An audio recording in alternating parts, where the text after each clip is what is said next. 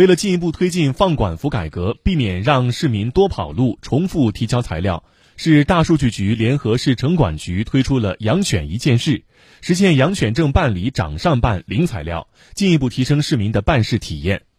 记者从市大数据局了解到，十二月十四号，正好办将上线“养犬一件事”，市民完成犬类芯片注入后，即可登录正好办，进入“养犬一件事”申领养犬证。系统自动关联所需的办理材料，智能核验完成之后自动审批，实现及时办结。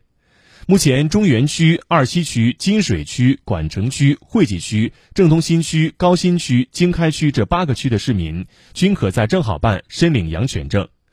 截至目前，依托市政务服务网，正好办 APP 已经上线服务事项九百四十六项，其中正好办上线七百二十一项，办件申请量超过二百四十一点三万。办结率达百分之九十九点八，累计注册八百六十点一万人，占常住人口的百分之七十一点六以上。